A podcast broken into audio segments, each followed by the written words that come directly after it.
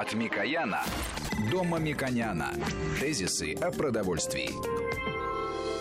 Напомню, что у нас на связи доктор технических наук, профессор Энвер Саидович Такаев, Мушек Мамиконян. И вот Мушек Владимирович задал вопрос. Да, и тем более на каждой этикетке написано, сколько э, грамм белка содержится в данном продукте.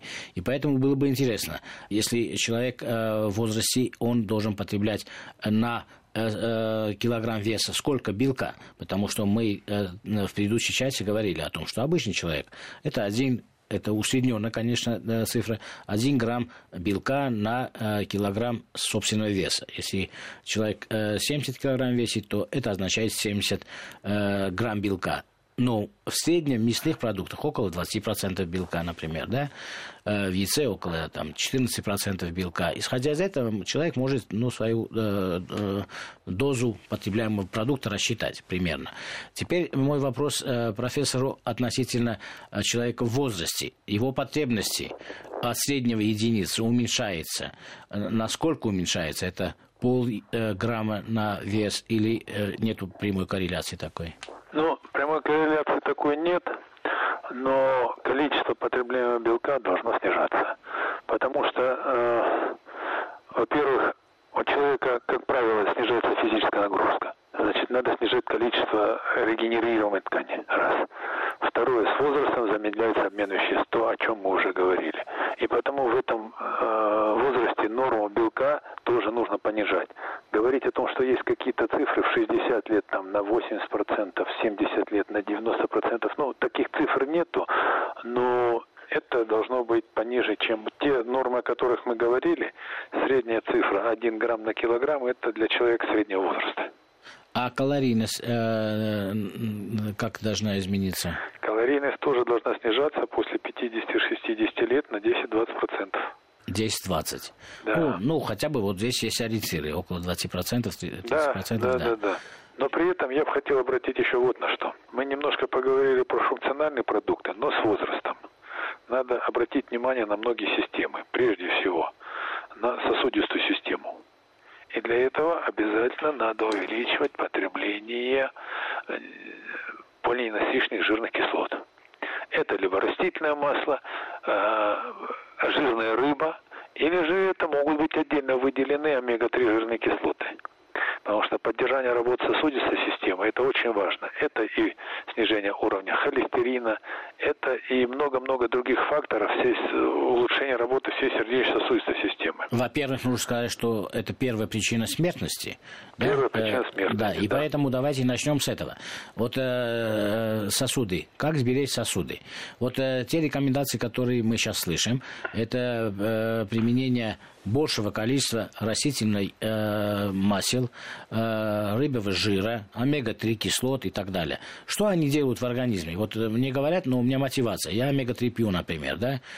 Э, что делает омега-3 с моими сосудами? Может быть, если мы э, услышим от науки, мы будем более мотивированы, более внимательны к этому относиться и потреблять те растительные масла, о которых мы так много и замечательно рассказывали.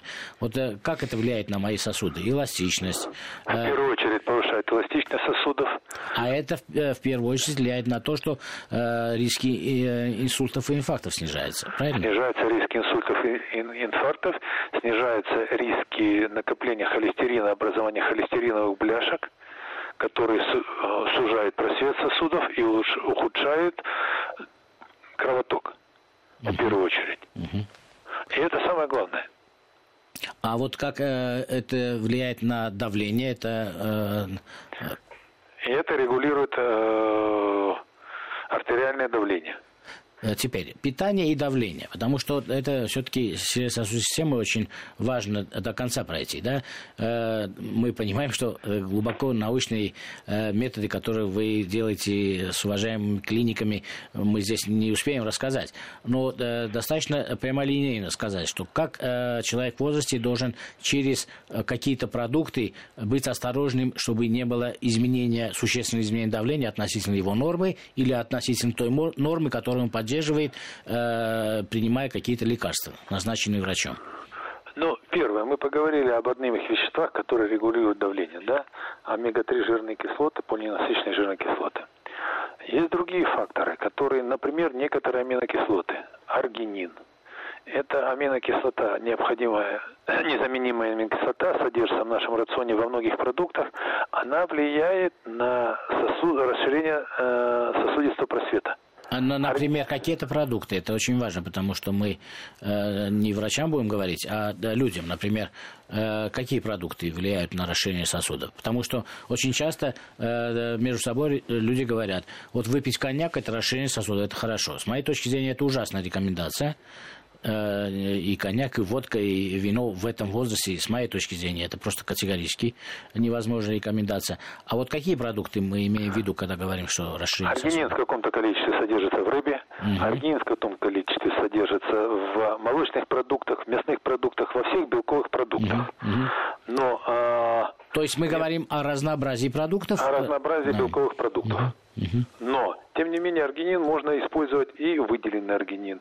Он не продается в, э, в аптечных сетях, и какое-то количество, буквально несколько грамм аргинина в день, очень хорошо увеличивает э, и влияет на эластичность стенок сосудов, увеличивает проницаемость сосудов и увеличивает кровоток. Да, Эмир мы э, э, все-таки хотим оставаться э, в продуктовой э, группе товаров, да, и э, не давать рекомендации, которые могут оказаться э, э, медицинскими. Поэтому, например, мы говорим о том, что укрепление стенок сосудов, ее эластичность, это да, ненасыщенные жирные кислоты. Все понятно, и продукты обозначены. Да, мы, говорим, мы говорим о том, что э, да, расширение сосудов и проходимость – это хорошая вещь. Но одновременно мы подразумеваем, что это может привести к снижению давления как бы не получилось, что снижение давления для каких-то людей э, есть проблема.